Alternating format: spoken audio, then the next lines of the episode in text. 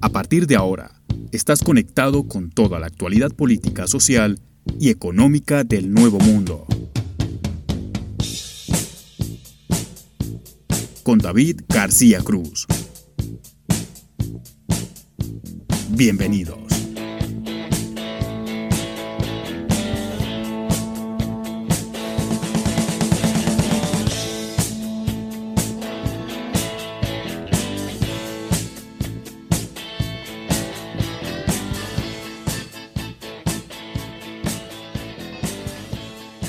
Hola, ¿qué tal? Bienvenidos a esta nueva edición de Voces. Bienvenidos a este ciclo de entrevistas. Hoy vamos a hablar con Andrea Tosta. Ella es periodista venezolana de la agencia de noticias France Press y vamos a conversar acerca de lo que ocurre allí con el tema del manejo de la pandemia. ¿Qué está pasando con eso? ¿Cuál es el ánimo de la gente en Venezuela? Vamos a hablar también un poco de política. Vamos a hablar de una Venezuela a la que nos resulta difícil acceder por el hermetismo con el que se maneja su gobierno. Y es que si uno se pone a ver, cada vez que hay un régimen autoritario, pasan estas cosas, es difícil acceder a la información, no se sabe muy bien qué ocurre. Y la idea de convocar a Andrea es esa, para que le hagamos eh, F5 a Venezuela, para que nos enteremos de qué es lo que ocurre allí. Porque a Venezuela la pandemia también le ha pegado muy duro, igual que a todos los países, pero con un agravante. Y es que ya venía atravesando una crisis económica profunda desde antes del virus. Y eso obviamente profundiza mucho más los problemas que tiene la sociedad venezolana hoy en día. Esa es la idea de convocar a Andrea hoy, de enterarnos qué es lo que ocurre allí. Siempre es bueno saber qué es lo que pasa en otros países para poder no hacer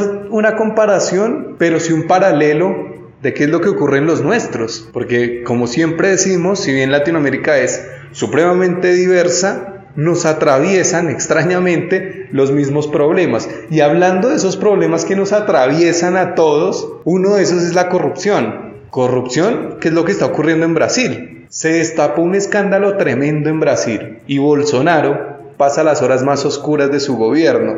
Y creo que esta podría ser una buena definición o un título para una nota que hable de este tema. ¿Qué pasó en Brasil? Hay un pedido de impeachment contra Bolsonaro por un tema de vacunas. Pedido de coimas, de sobornos para comprar vacunas, presiones para comprar esa vacuna. ¿De qué vacuna les hablo? De la vacuna Covaxin, pero le estoy pronunciando bien es una vacuna que se desarrolló en el laboratorio indio Bharat Biotech. Se hicieron presiones para adquirir esa vacuna, se pidió un soborno para adquirir esa vacuna y es lo que denunciaron los hermanos Miranda ante una comisión parlamentaria del Senado. Luis Miranda, que es parte del Senado, y Luis Ricardo Miranda, hermano del primero, que trabaja en el Ministerio de Salud y están contando todo lo que está ocurriendo con pruebas, con pruebas. Hay otra cosa que también llama mucho la atención y es que Pfizer desde agosto del año pasado se había contactado con el gobierno brasilero habían hecho un acercamiento para decirles que le iban a dar la vacuna a un precio competitivo para que Brasil fuera un espejo acerca de la vacunación masiva y demás. Para que Brasil, digamos, fuera un ejemplo de vacunación. Obviamente Pfizer aprovechando que Brasil tiene una población bastante extensa, son más de 200 millones de personas que viven allí. Resulta que el gobierno no respondió a ninguno de esos mails. Más de 50 mails les mandó Pfizer para que Brasil se animara a adquirir la vacuna y no lo hicieron. ¿Pero por qué no lo hicieron? Porque estaban intentando sacar rédito económico de la vacuna del laboratorio indio. Y esto, digamos, no está confirmado, pero se habrían hecho algunos pagos que quedaron depositados en paraísos fiscales. Pagos de sobornos. Si uno se pone a ver, Pfizer se acercó en agosto a Brasil y Brasil recién cerró un acuerdo en marzo de este año. Una demora tremenda de tiempo. También hay una denuncia respecto a eso y es que alguien ofreció 400 millones de dosis de la vacuna AstraZeneca que Brasil no tomó, no accedió a ellas y más bien presionaron para que se comprara la vacuna india. Esto tiene indignados a muchos congresistas, no solo de partidos de oposición, sino de esta coalición de gobierno que apoyaron a Bolsonaro, porque si uno se pone a mirar, Bolsonaro llegó con el discurso anticorrupción. Bolsonaro no solo llegó al poder con el discurso antipolítica, no solo se aprovechó del hartazgo de la gente de la política tradicional por todo lo que había pasado antes, con el tema del lavallato y demás. Bolsonaro llega al poder porque prometió terminar con la corrupción, porque prometió transparencia y al parecer tras las denuncias de los hermanos Miranda, esto no es así. La gente se está manifestando, la gente no aguanta más. Una parte de la sociedad hay otra que respalda a Bolsonaro, pero hoy, hoy la popularidad de Bolsonaro es la más baja, que si uno lo compara con los otros presidentes de Latinoamérica, bueno, es algo que le está pasando a todos, podrá decir Bolsonaro. Popularidad baja tienen todos hoy en día.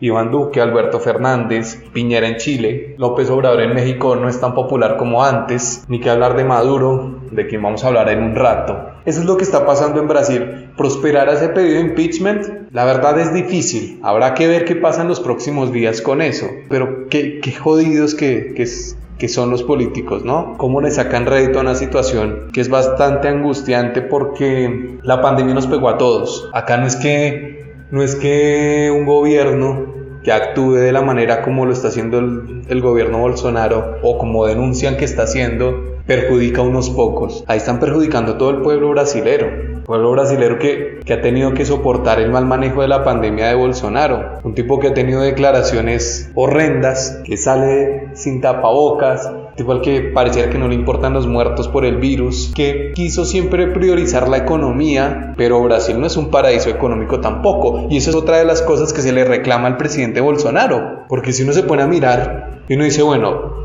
el tipo llegó para arreglar la economía, durante la pandemia le ha dado más cabida a la economía siendo anticuarentena, siendo uno de los militantes más férreos de la anticuarentena del no a las restricciones de movilidad a causa de la pandemia. Entonces uno dice, bueno, ¿qué pasa con Brasil en términos económicos? Aumenta el desempleo, eso hace también que la poca gente que acceda a un trabajo sea trabajo informal y la inflación se dispara. Encima hay sequía y eso perjudica a un país agroexportador como Brasil. Entonces no está pegando una tampoco Bolsonaro en lo económico, porque a veces el bienestar económico tapa los problemas de corrupción de un gobierno. Y eso lo hemos visto muchísimas veces en todo el mundo. Bueno, acá no hay ni bienestar económico, acá no hay nada. No hay nada de lo que vino a hacer Bolsonaro. Uno se preguntará, ¿por qué no hay nada de lo que vino a hacer Bolsonaro?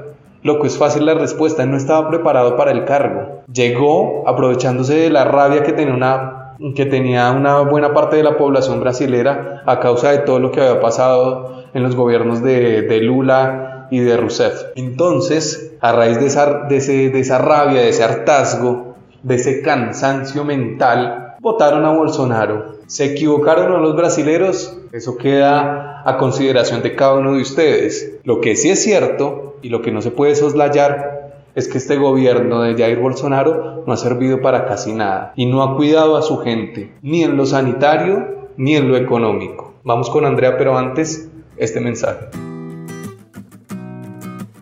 Síguenos en redes sociales, Twitter, Voces en Off-Bajo y Facebook, Voces en Off Opinión. Estamos con Andrea Tosta, ella es periodista venezolana que trabaja en France Press en Caracas. Te doy la bienvenida, Andrea, ¿qué tal? ¿Cómo estás? Muy bien, David, un gusto estar acá. La idea es hablar un poco de lo que está pasando en, Venezuela. Quería preguntarte justamente por eso. Eh, hay muy poco acceso a la información respecto a lo que pasa en Venezuela. Creo que lo que más se entera uno es de, es de los amigos que uno tiene que han migrado y digamos que eso se queda en el tiempo porque pues hay gente que migró hace seis meses, hace un año, hace dos años y tienen una versión de lo que que fue Venezuela, pero seguramente que el país va cambiando en todo momento como todos. Y quería preguntarte eso, ¿cómo está la cosa? ¿Cómo está el manejo de la pandemia? ¿Qué pasa en Caracas? Bueno, justamente lo que dices es muy cierto porque es prácticamente una política oficial la opacidad. Cada vez hay menos medios independientes que pueden reportar lo que está sucediendo acá en el país. Y claro, lo que sale o lo que se escucha es muchas veces la información oficial, la información del gobierno a través de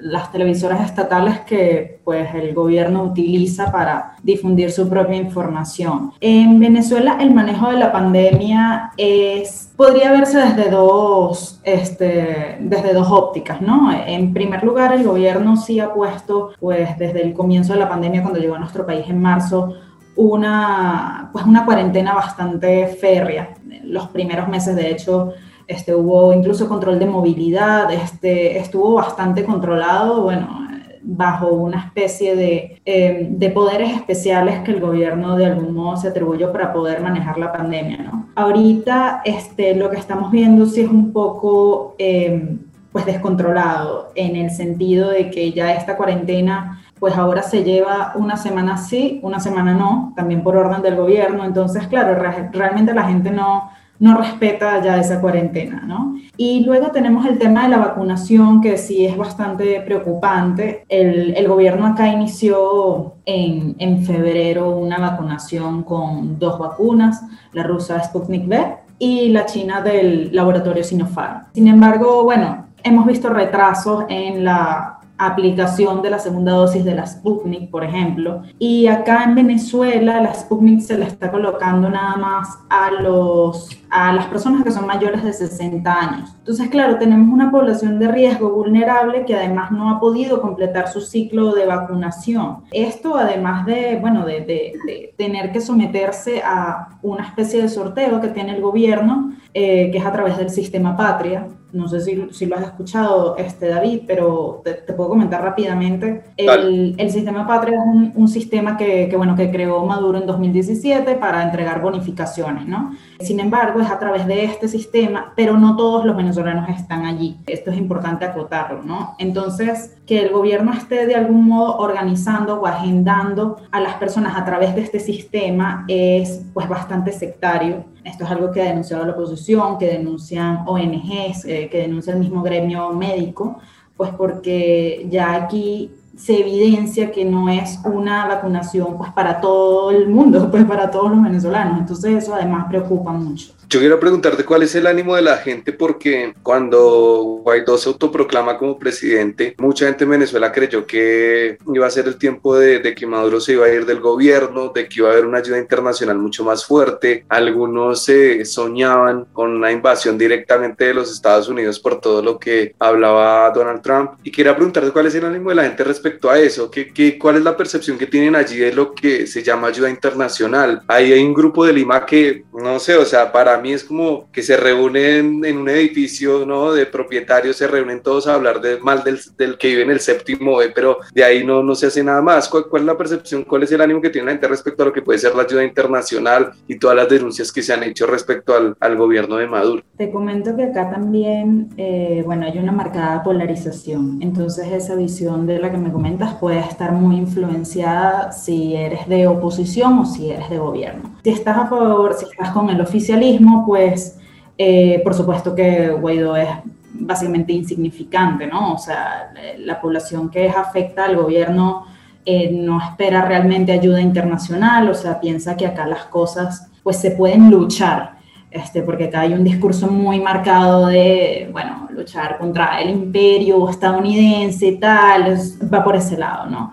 El resto de la población, que bueno, sin duda es, es, una amplia mayoría, ¿no? O sea, más del 90% que está en contra del gobierno de Nicolás Maduro actualmente, según las encuestas. Es, es, un poco agridulce el sentimiento, David, porque claro, hubo muchísimas expectativas en 2019, se vieron grandes manifestaciones, eh, las, o sea, por ejemplo, Caracas se colmó de personas en las calles en apoyo a Guaidó.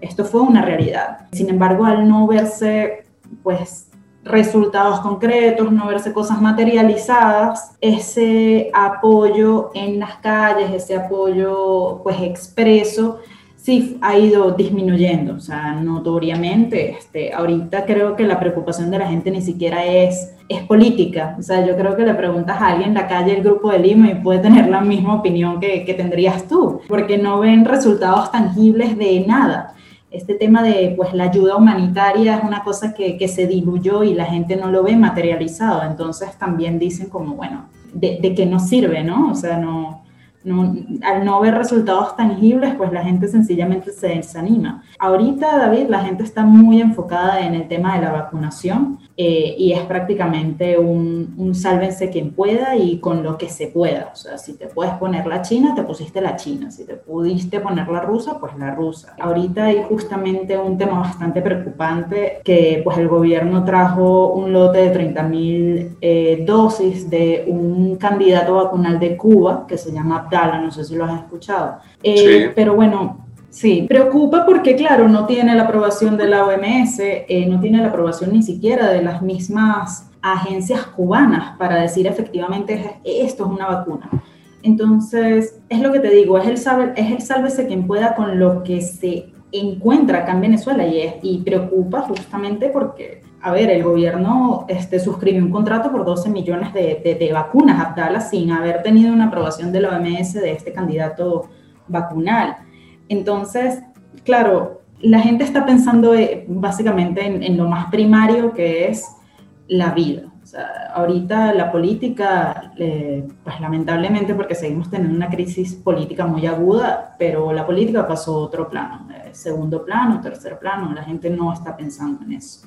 Quería preguntarte también por eso, por el tema del desgaste mental. Eh, yo hablaba con un amigo compatriota tuyo y yo le decía a él que qué jodido estar en el, como tú dices bien, en el sálvese quien pueda, porque este sálvese quien pueda no es solo por la pandemia, sino este sálvese quien pueda lleva bastantes años, por lo menos unos tres o cuatro mínimo. Y quería preguntarte por eso, ¿cuál, cuál es el ánimo de la gente? ¿Hay mucho desgaste mental? Bueno, además del desgaste mental que, sin duda existe y es palpable, em, hay mucha gente que, al menos eso se ve muchísimo en Twitter, ¿no? Porque acá hay mucho tabú con respecto a eso, pero hay mucha gente que, que está comenzando a presentar pues algunos trastornos mentales de tipo, por ejemplo, ansiedad, este, depresión, pero a unos niveles un poco más agudos, claro, porque como bien dices, nosotros venimos de una crisis económica fortísima, ya estamos en nuestro octavo año de recesión económica. Yo justamente saqué un reportaje para la France Press que hablaba justamente de cómo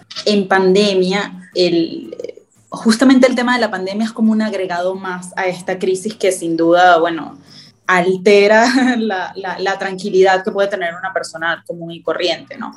Este, ella es un agregado más que puede terminar en altos niveles de ansiedad, en altos niveles de, de depresión, taquicardias. Es complicado llevarlo y sobre todo cuando no hay políticas claras en cuanto a nada. Acá el venezolano vive en la incertidumbre y vivir con una incertidumbre eh, requiere de mucha fortaleza mental. O sea, por eso ahora, bueno, sobre todo la Federación de Psicólogos de Venezuela se ha enfocado mucho en promover campañas podcasts. En alzar la voz justamente en ese tema de la salud mental, que acá, bueno, en Venezuela sí hay como mucho tabú al respecto, que alguien diga, mira, voy al psicólogo o no, o alguien diga, bueno, mira, sí, me siento deprimido, ese tipo de cosas acá en verdad se desestima mucho, pero es algo que cada vez se está viendo más, o sea, sí es una realidad, aunque no es algo que se vea a simple vista, eh, es algo que la misma Federación de Psicólogos lo ha visto. Ellos tienen una, llama, una línea de atención de emergencia rápida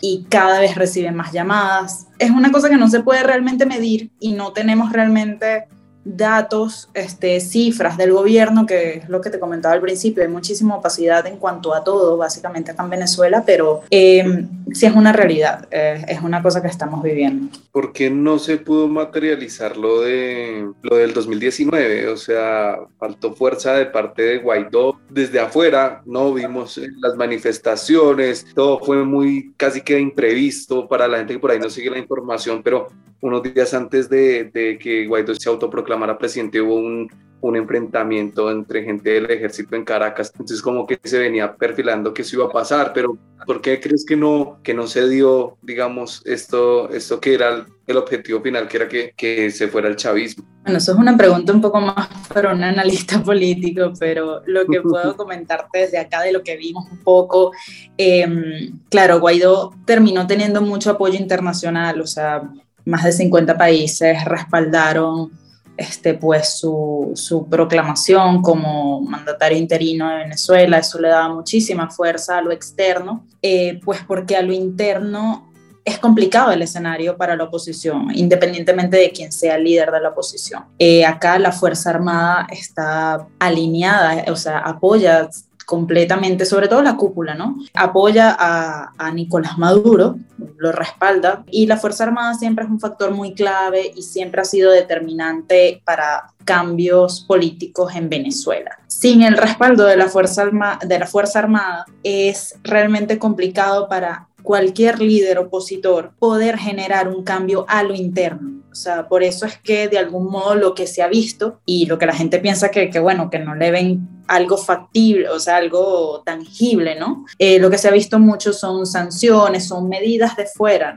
Lo más, de algún modo, notorio fue Estados Unidos, este, poniendo un embargo justamente al petróleo venezolano, además de congelar los activos de, Estados Unidos, de Venezuela en Estados Unidos. Entonces, claro, el poder de acción de, de Guaidó en este caso se ha quedado muy a lo externo y la gente al no ver justamente ese queso a la tostada, como le decimos acá, eh, al no ver resultados, eh, pues pierde el interés. Eh, la gente y sobre todo la oposición está de algún modo cansada de pasar de líder tras líder tras líder y, bueno, como que derrota tras derrota tras derrota, ¿no? O sea, es complicado, es un poco frustrante. Ahora lo que estamos viendo es un intento de volver a negociar con el gobierno y de hecho hay una disposición, o sea, porque la, la propuesta actual de Guaidó es sentarse con el gobierno, ver cómo se pueden llegar a unos comicios presidenciales con un cronograma específico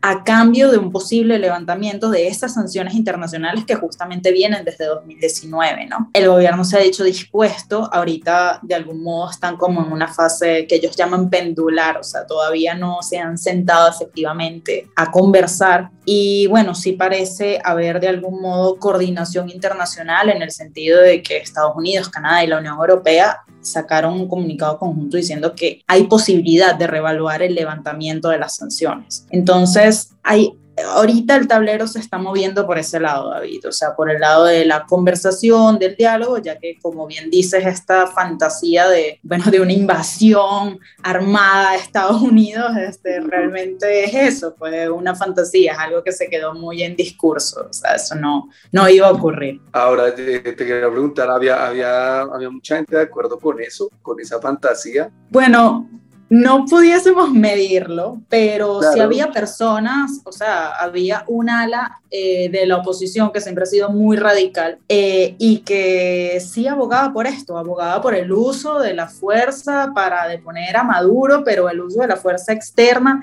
claro, esto es algo realmente pues, pues inviable, o sea, Estados Unidos no se iba a lanzar esa, e, esa operación, o sea, Estados Unidos tiene mil y un problemas como para venir a, a sacar a Maduro del poder de ese modo era como una, una, una fantasía, ¿no? Realmente que no, que no, no iba para ningún lado. Yo tengo la impresión de que, de que Venezuela tendrá que encontrar una salida, pero con el chavismo a bordo, no sin el chavismo. Yo creo que es un movimiento ya muy fuerte que, que no se va a borrar de la historia tan fácil. O sea, no, es que se va a ir Maduro y se va a terminar todo este movimiento, ¿no crees? De hecho, eso es lo que, o sea, muchos analistas acá concuerdan contigo, David, porque sí es una fuerza eh, de algún modo dominante que está presente pues en, en toda la cartera de ministerios, que está presente en la Fuerza Armada, o sea, tiene mucho control realmente acá. Entonces, claro, por eso es que se habla mucho de una transición negociada, acordada, en donde es también un poco fantasioso pensar que se va a instalar un gobierno 100% opositor o un gobierno que va a totalmente dejar de lado a las fuerzas chavistas que hay en Venezuela. Eso es algo que analistas acá no ven posible, o sea, de hecho por eso justamente se ve una posibilidad de que, bueno,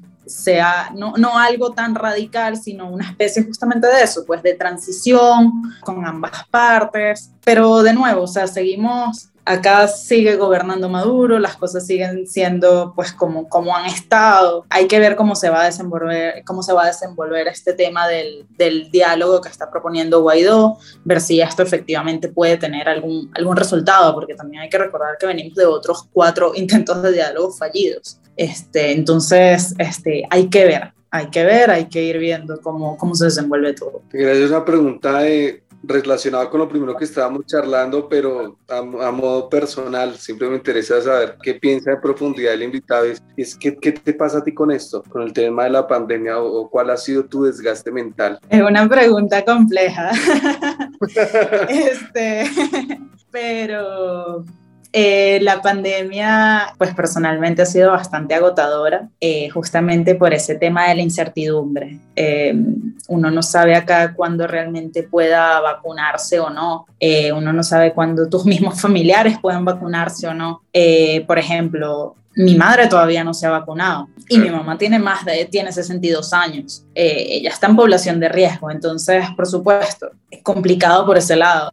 Uno sale todos los días a buscar noticias, hacer reportajes y uno también se expone dentro de todo, ¿no? Entonces, es un tema justamente de, de, la incertidumbre, o sea, de nada más poder trabajar de algún modo con información oficial, contrastarlo con lo que ves en la calle y alguna otra poca información que ONGs o algún médico pues se atreve a contar, porque también hay mucha persecución y eh, sí, persecución justamente a la gente que dice algo contrario al gobierno en, en este país. Entonces, claro, hacer periodismo de ese modo eh, pues siempre es complicado, siempre es difícil y pues a a, modo personal, este, más allá del periodismo, pues es, mucha la incertidumbre y claro, uno tiene que de algún modo pues blindarse con, bueno, haciendo cosas que, que, que, de algún modo, con las que de algún modo puedas mantener tu salud mental, justamente lo que hablábamos, ¿no? Para no caer en ese tema de la ansiedad, en ese tema de, bueno, ¿qué va a pasar? Entonces va por allí. La última, eh, se habla mucho del éxodo venezolano, mucha gente se fue eh, buscando otra vida, otras más oportunidades, algunos teniendo que relegar su profesión para dedicarse a otra cosa, para poder estar en otro sitio mientras tienen los papeles, no sé, bueno, todo, todo lo que conlleva eh, irse para otro lado. ¿Tú alguna vez pensaste seriamente en dejar el país o, o siempre has estado consciente de que, de que hay que hacerle frente a esta situación estando adentro y no afuera? Bueno, yo creo que es algo que todo el mundo piensa en algún momento pero yo sí he estado de, de, algún modo pues muy enfocada en que yo tengo que hacer periodismo en mi país, al menos ahorita. Pienso que cada vez hay menos voces que puedan estar contando lo que está pasando justamente porque este éxodo, o sea, esta crisis no, no discrimina más bien y por eso es que el éxodo es tan grande. Acá los periodistas no estamos exentos de eso y sin duda es algo que, que también afecta al gremio. Este, son cada vez menos los periodistas que están acá como te comentaba al principio, cada vez son menos los espacios para poder contar lo que está sucediendo. Entonces, claro, ahorita que trabajo para la agencia France Press, la agencia francesa de prensa, sí es una posibilidad un poco más eh, segura de algún modo quedarse en el país, ¿no? Este, y poder contar lo que pasa pues a través de una plataforma que, que sí puede llegar un poco más que un medio local. Entonces, claro, por eso, por eso yo sí veo de algún modo ahorita para mí factible quedarme en el país, pero sin duda es una, es, triste, o sea, es complicado cada vez que uno escucha a algún colega que se va, porque sabe que, bueno, es un colega menos que puede contar lo que pasa. Y justamente acá la desinformación es increíblemente grande, o sea, tú puedes incluso estar en sitios de Caracas donde no, no tienes internet o sea, porque no llega al Internet o no tienes datos móviles, incluso en la capital, o sea, imagínate cómo, cómo es fuera de, de, Caracas, ¿no? es complicado, entonces, bueno, eso es a lo que nos enfrentamos. Quiero darte las gracias por haber atendido el llamado y decirte que es muy valiente lo que estás haciendo porque no es fácil hacer periodismo en medio de, de, de la situación política que vive Venezuela. No, muchas gracias por la invitación, David, un gusto conversar. Síguenos en redes sociales. Twitter, Voces en Off-Bajo y Facebook Voces en Off Opinión.